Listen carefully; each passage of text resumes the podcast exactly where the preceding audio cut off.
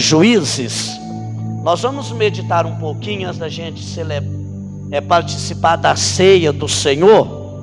Né? E eu quero meditar um pouquinho com os irmãos. Juízes capítulo 6.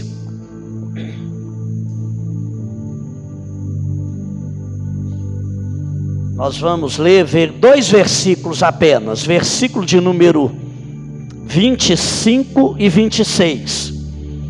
E nós vamos meditar um pouquinho, depois nós vamos é, cear.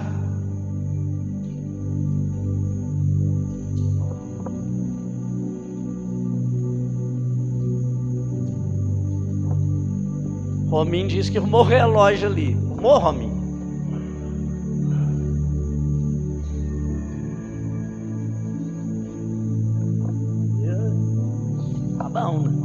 Tá certo?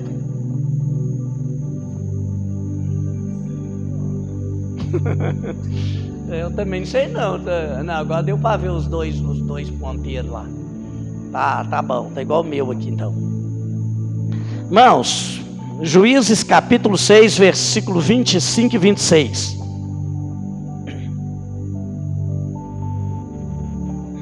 Encontraram, digam graças a Deus. Ah, bom, ó. Tá, diz assim, naquele, naquela mesma noite,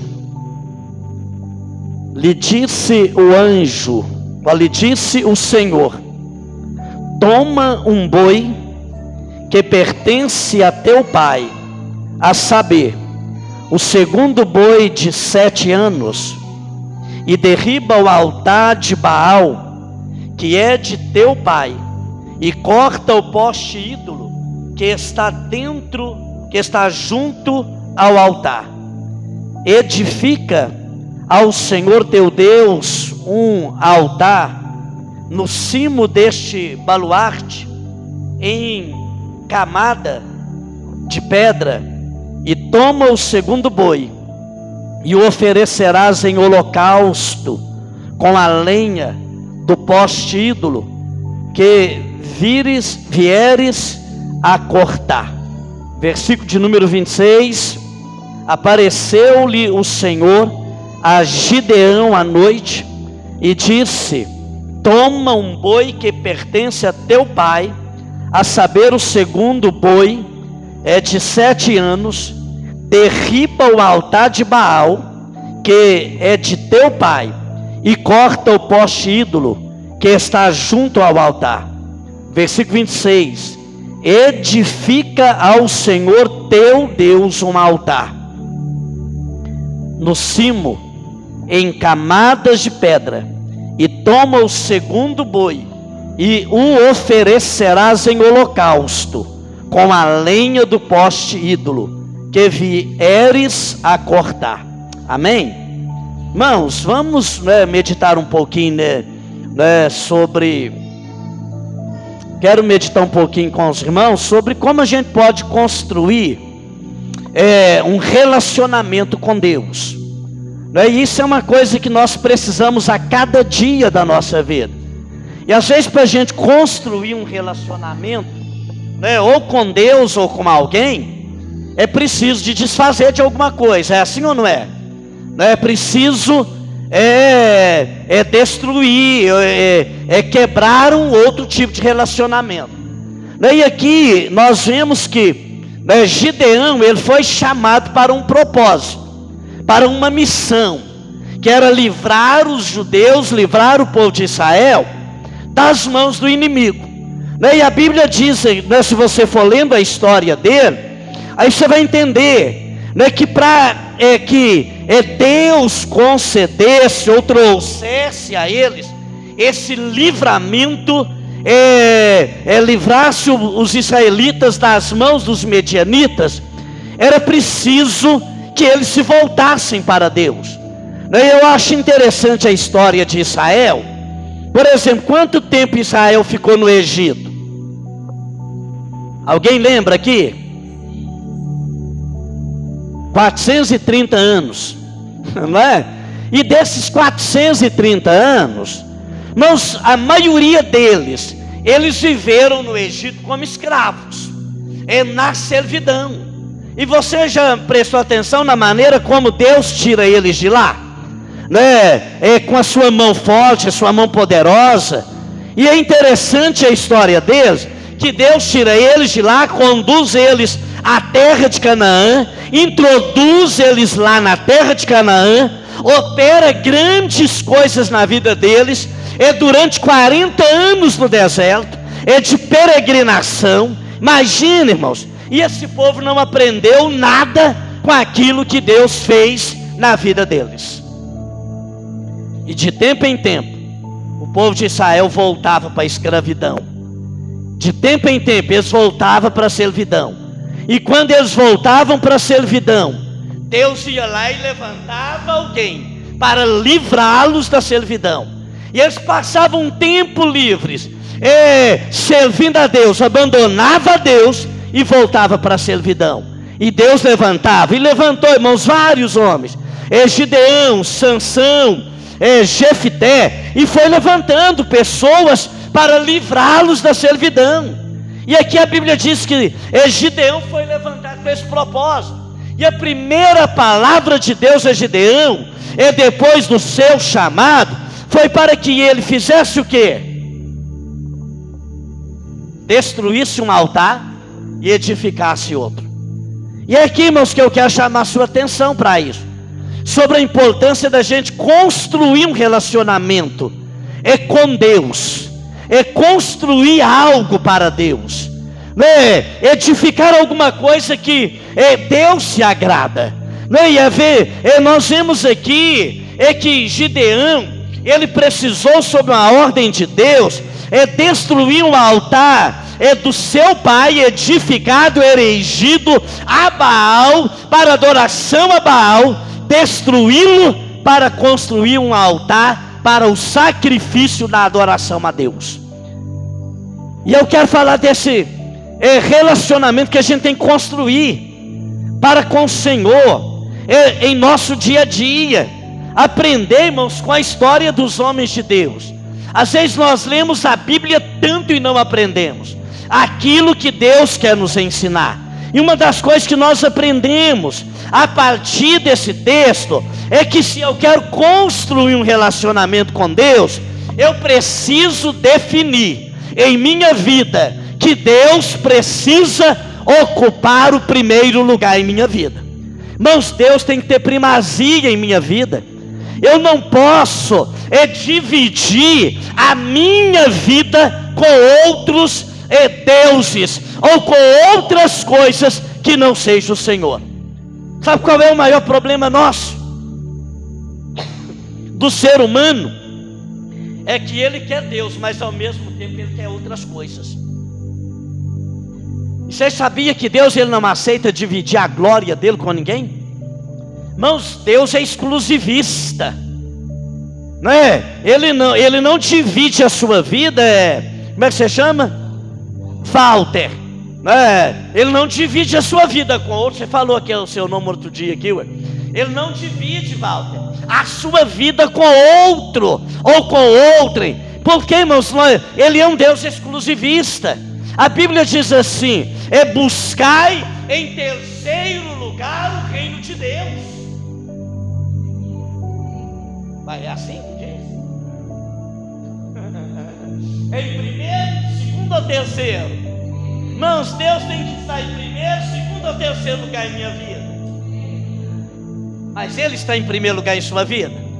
Irmãos, Deus é primazia em sua vida. É, Simone, Deus está em primeiro lugar em sua vida. Porque Gideão entendeu isso, irmãos. E Deus diz para Gideão: destrói. É destrói um e edifica outro para mim. É para adoração a mim para louvor a mim, para sacrificar a mim, e apenas a mim, somente a mim. Nós temos que entender que se eu quero me relacionar com Deus, Ele tem que ter primazia em minha vida, Ele tem que ocupar o primeiro lugar. Não é meu pai, não é minha mãe, não é meu marido, não é minha esposa, não é seu meu marido, não é seu marido, não é sua esposa, não é seu filho, Mas quantos de nós, irmãos, quantas pessoas é, é, coloca Deus em segundo plano, em terceiro, em quarto, é plano em sua vida, porque em primeiro lugar, irmãos, nós temos que ter uma definição de uma escala é de valores em nossa vida. Como é que você definiria a sua escala de valores? Primeiro, primeiro Henrique, o Alan. Alan. Primeiro, faz uma escala de valores para. Né? Se você fizesse uma escala de valores, é, é, Eliana, como é que seria essa escala de valores?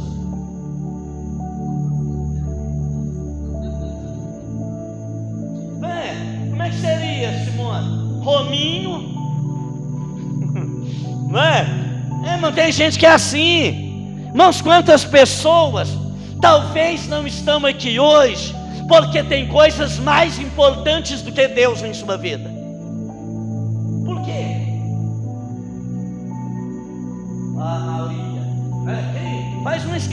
Você fizesse. E essa escala de valores, ela definisse a vida eterna para você. Como é que seria? Como é que eu faria? Irmãos, nós temos que entender que Deus ele tem que estar em primeiro lugar.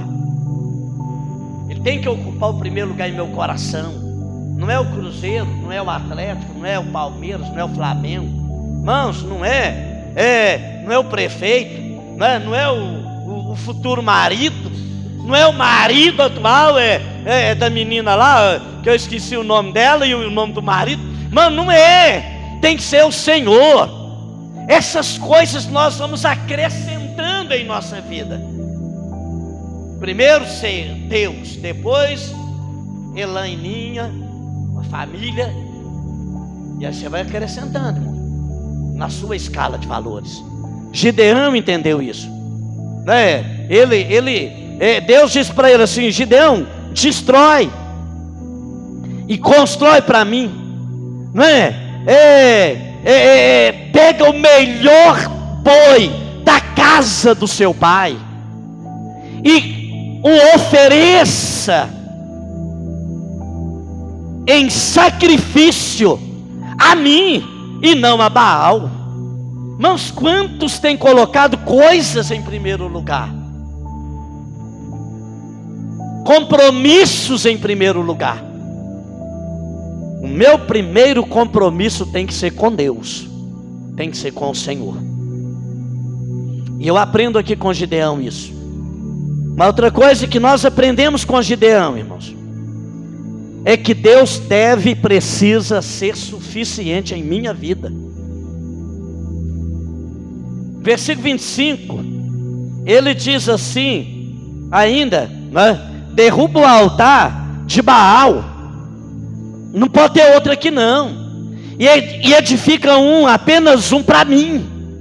Irmãos, eu entendi aqui que Gideão, ele compreendeu que Deus queria que ele entendesse que Deus era suficiente para dar a eles a vitória. Mas o que que nós observamos é na nossa vida e no decorrer da vida da igreja, irmãos, é que pessoas elas é, é, começam a acreditar que Deus ele precisa é de auxílio. Vai a Deus, mas vai ao Chico Xavier também.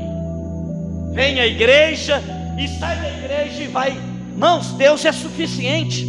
A Bíblia diz que Deus ele é todo poderoso. A Bíblia diz que Deus é. O apóstolo Paulo escreve aos Filipenses, ele disse assim: Eu posso todas as coisas, em quem? Naquele que me fortalece. Não existe outro. Irmãos, Deus é suficiente para te dar a vitória sobre qualquer situação da sua vida. Ele é suficiente para resolver qualquer problema da sua vida. Ele é suficiente para curar qualquer tipo de doença que você tenha que enfrentar. Ele é suficiente para entrar com a provisão em qualquer situação que você tenha que enfrentar em sua vida, sem que você dependa do auxílio de mais ninguém. E eu tenho que entender isso.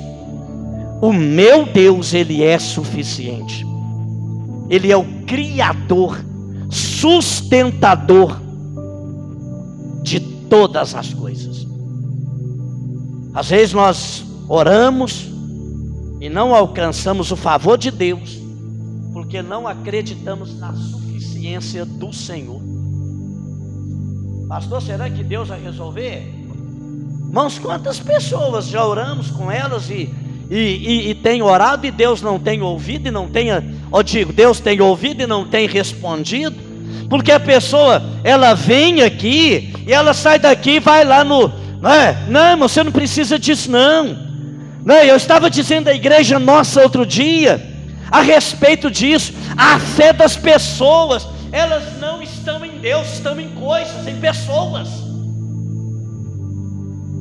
Por exemplo, se eu colocasse uma foto ali na porta da igreja, assim,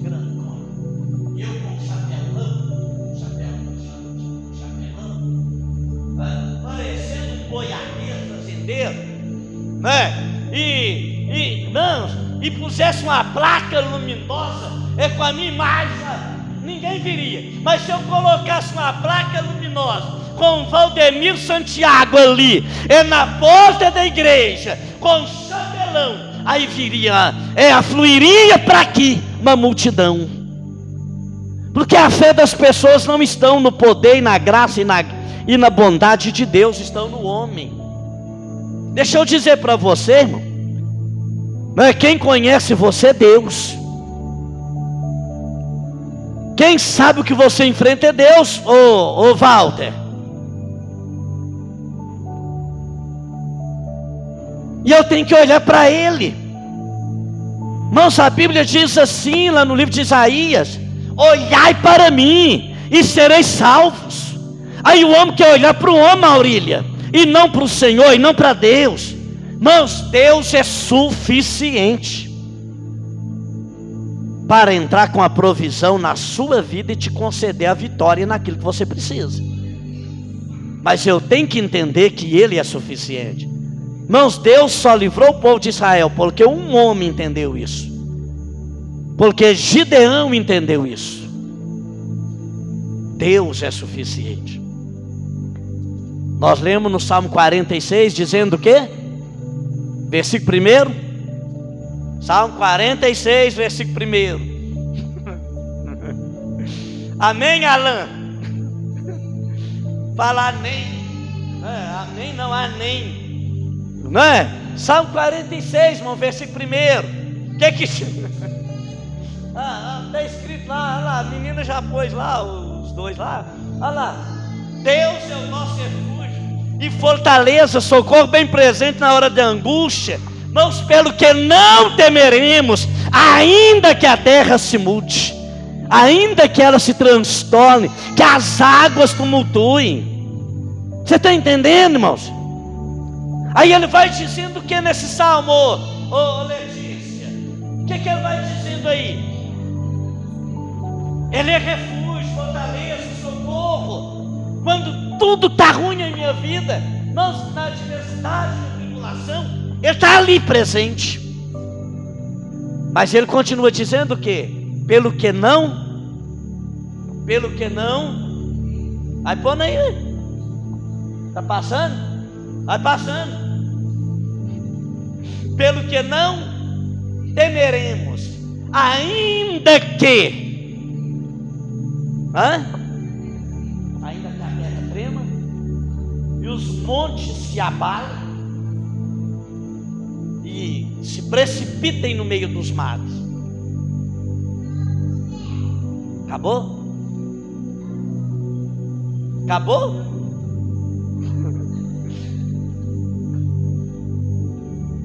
Vai, vai lendo você mesmo. Isso aí, não é suficiência de Deus. E eu tenho que entender e aplicar isso em minha vida. Deus é suficiente. Ele vai dizer lá no versículo de número 10. Põe lá, só para você ver.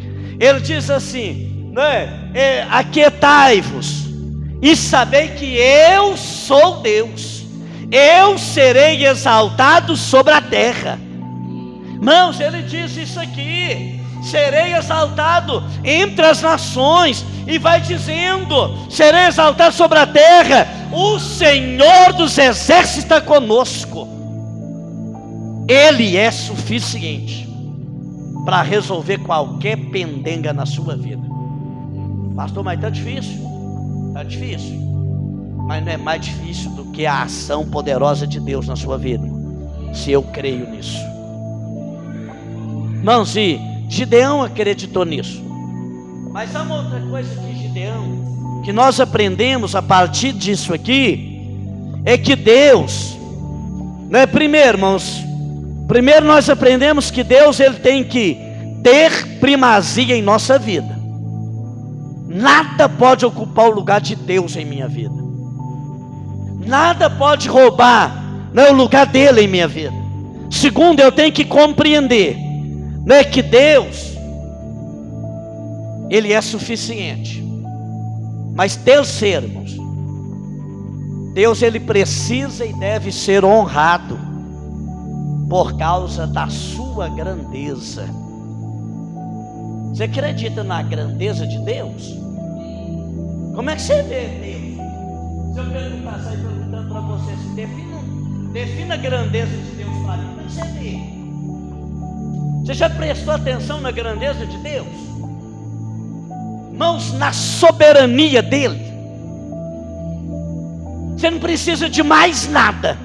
A maior prova da grandeza de Deus é a nossa própria vida, é a construção do ser humano. Irmãos, eu, eu estava ouvindo uma, eu uma ouvindo um, um, um, a Elaine estava ouvindo um vídeo lá em casa, e eu achei interessante comecei a ouvir com ela aquele vídeo. Por exemplo, quem tem filho? Agora, quem já teve nenenzinho, nasceu, nasceu, já nasceu nenenzinho ou já nasceu caminhando? Porque daqui a pouco esse menino vai nascer caminhando. É.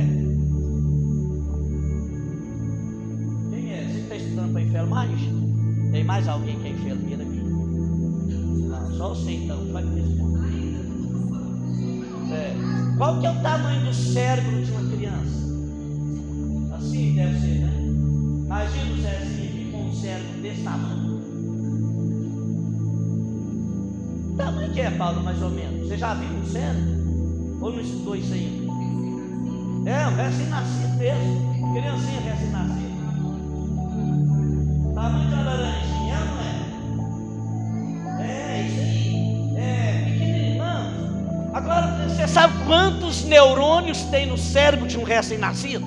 Eu fiquei, eu fiquei ouvindo aquilo, falei, gente, só Deus pode fazer uma coisa dessa. Sabe, Eliana? Se aquele cara tiver certo, pesquisa lá, Paulo, depois me fala. Se ele tiver correto, não sei não, não mas ele falou e eu acreditei. Ô, ô, ô, ô, ô, ô, Walter, você sabia que uma criança ele tem mais neurônio do que você. Você tem quantos anos? Pois é, e, ele, e você tem mais neurônio do que eu, que tem 60. E aquele, aquele moço, não acha que ele é médico, não sei. Ele disse que o cérebro de uma criança tem mais de 100 bilhões de neurônios. Eu falei, está doido? À medida que a gente vai envelhecendo, a gente vai perdendo isso. Por isso que a gente vai ficando mais com raciocínio menor. Né? E tem menos. É, é, a pessoa, quando a gente vai envelhecer, a gente vai perdendo muitas coisas. É, começa a tropicar. Né? Lá em casa, sei, Elaine fica enchendo a casa de tapete, eu não sei para quê. Falei para ela, tá ficando perigoso aqui.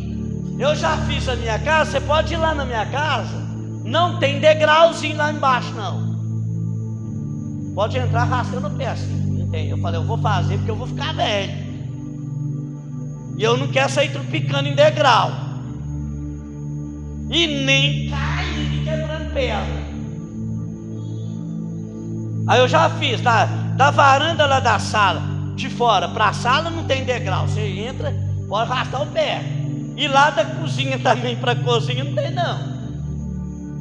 Que a gente vai perdendo, vai perdendo o equilíbrio, vai perdendo o sentido, vai perdendo né, é, um monte de coisa. À medida que a gente vai envelhecendo.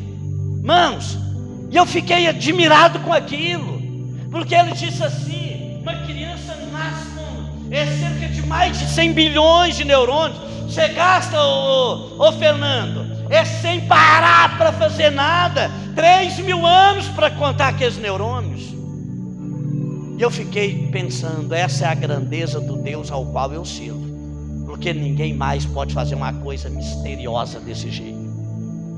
E aí, irmãos, quando você vê você, você olha, né? aqui só tem, tem um monte aqui. Quando você bate o olho aqui, Paulo, ó Paulo, Paulo é o de lá. Quando você bate o olho aqui, Paulo, quantas cores você vê em frações de segundos? É. Já define rapidinho, define ou não define? Verde, amarelo, cor de rosa, vermelho, né, amarelo, e tem aí, irmãos, um monte de trem. Né? E você bate o olho aqui, você define a cara de todo mundo e a roupa que todo mundo está vestindo. Quem pode fazer uma coisa tão misteriosa assim? Deus. E aí a gente vê a grandeza de Deus. Salmo 19, versículo 1. Salmo 19, versículo 1. Os céus, os céus proclamam a glória de Deus, e o firmamento anuncia as obras das suas mãos.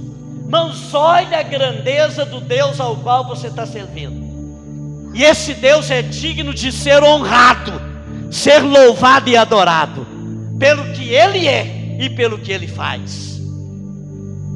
E quem pode contestar isso, irmão? Quem pode? Não é? Quando você sai viajando por aí e você bate os olhos assim, homem, é, é para aquela imensidão é, do mundo que você vê e você define tudo em questões de segundos. Você não tem que ficar meia hora tentando definir o que é uma árvore, o que é um cavalo, o que é uma vaca. Vamos imediatamente, quando você olha, você define.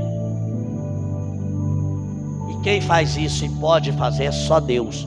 Mas ninguém, eu não sei como é que tem gente, irmãos, que não pode, que não crê na grandeza e no poder do Deus Todo-Poderoso. E nós aprendemos aqui com Gideão que esse Deus ele tem que ser honrado. E honrado com a minha vida. Honrado com o meu louvor. Honrado com a minha adoração. Mãos honrado com o meu tempo. E eu tenho que dedicar o meu melhor para ele. E fazer o meu melhor para agradar a Deus. Amém? E uma última coisa que nós precisamos compreender e aprendemos isso dentro da palavra, se nós formos citando textos aqui. É que Deus ele requer de mim e de você dedicação e esforço. Servir a Deus é fácil? Sabe o que, que Deus falou para Gideão? Corta um bosque. Ó, vai lá no bosque, corta eri, você vai destruir um e vai erigir outro. Irmãos, isso requer dedicação, requer esforço. Quem já cortou lenha aqui? No machado. Não é motosserra, não. É motosserra é fácil tá. Hoje eles nem usam motosserra, não, eles pegam o trator, amarram a corrente, para deixar eles matar. Amarra a corrente lá no trator. Pega o trator, amarra a corrente,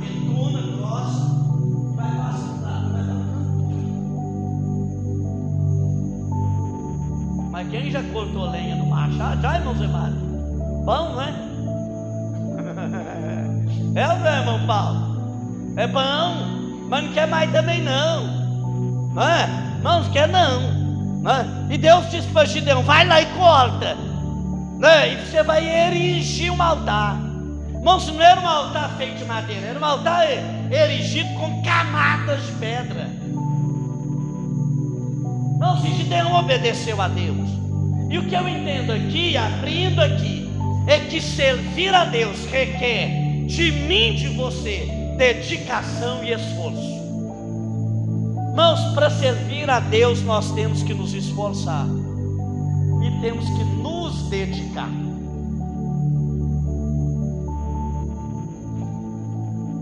Sim ou não? Dedicação. Você acha que é fácil ficar vindo na igreja? É fácil. Chega a hora dele de vir para a igreja, está passando o jogo do Cruzeiro, então do carro. Eu quero assistir, mas está doido. Tem gente que fica assim, não vou assistir, eu não vou não.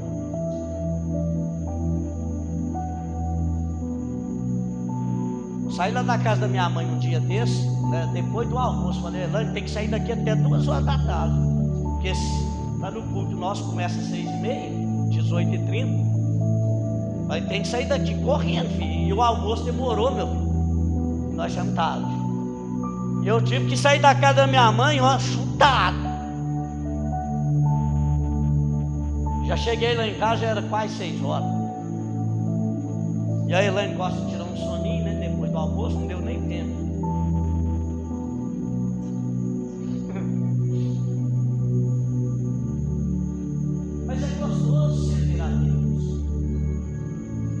fosse muitos de nós, talvez, mas não, vou não, cheguei agora.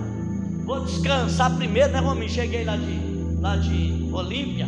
Ah, que, ah, tá doido, vou na igreja hoje não, viu? É, é, viu, Simone? Chegamos meio-dia e o culto é sete. Então nós temos que descansar, não é? Porque amanhã tem que trabalhar. Mas nós temos isso.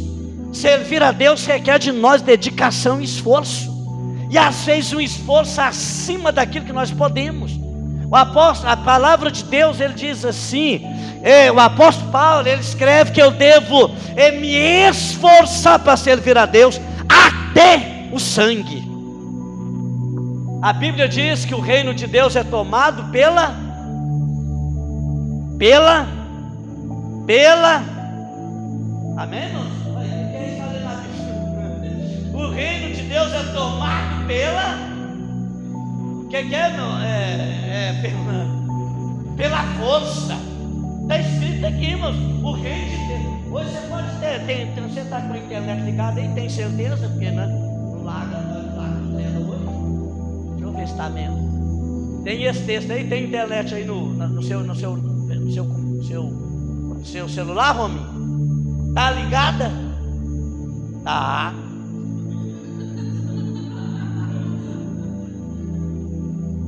Aí você procura assim: o reino de Deus é tomado pela força.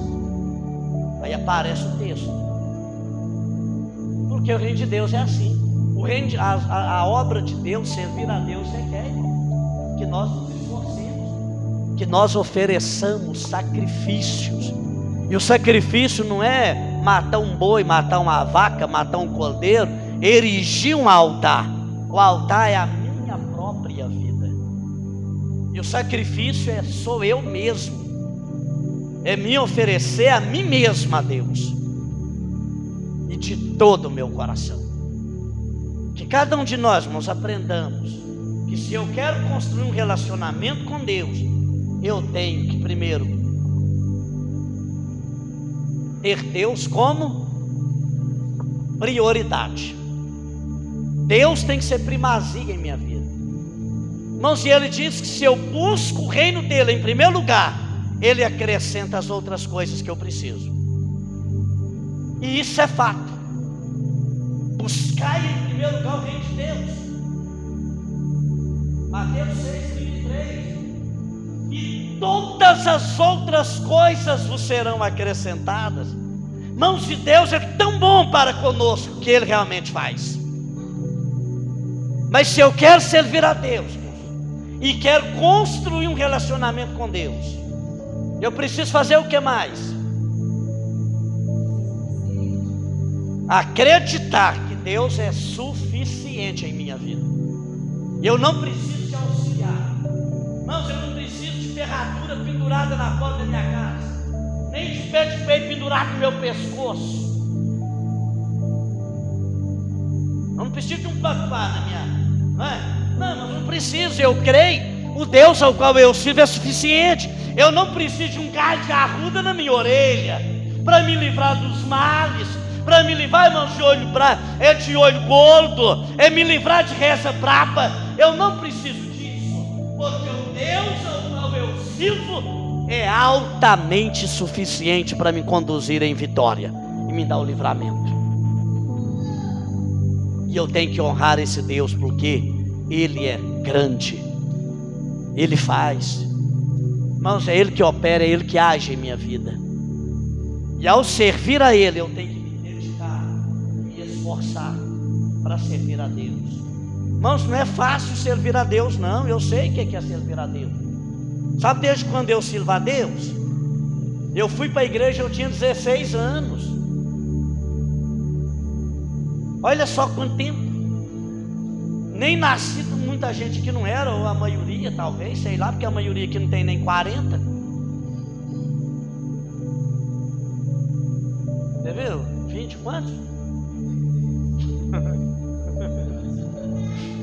33. Aqui, 25. 18. É? Mano, quem era nascido aqui, irmãos, talvez era só a Elane, que é mais velha do que eu. O irmão Paulo, que deve ser mais ou menos da minha idade, não sei. O irmão Zé Maria. E mais uns dois aí, que deve ter uns 40. Oi? Quem? Rominho, que também já passou dos 40 anos. Olha lá, irmão Paulo, falei 60 anos da minha idade. É? É Rominho 40, cacetado? Não, há anos que. É, é, é muito tempo. Mas uma coisa eu aprendi que não é fácil servir a Deus. E eu preciso me esforçar e me dedicar para servir a Deus. Ou então eu me perco pelo caminho. Se não houver esforço. Que cada um de nós façamos isso. Né? Coloquemos em nosso coração nessa disposição para entender que Deus tem que estar em primeiro lugar. Mãos, honrar a Deus, entender que Deus é suficiente e que eu preciso servir com dedicação, com compromisso, com esforço de todo o meu coração. Amém? Vamos ficar de pé em nome de Jesus?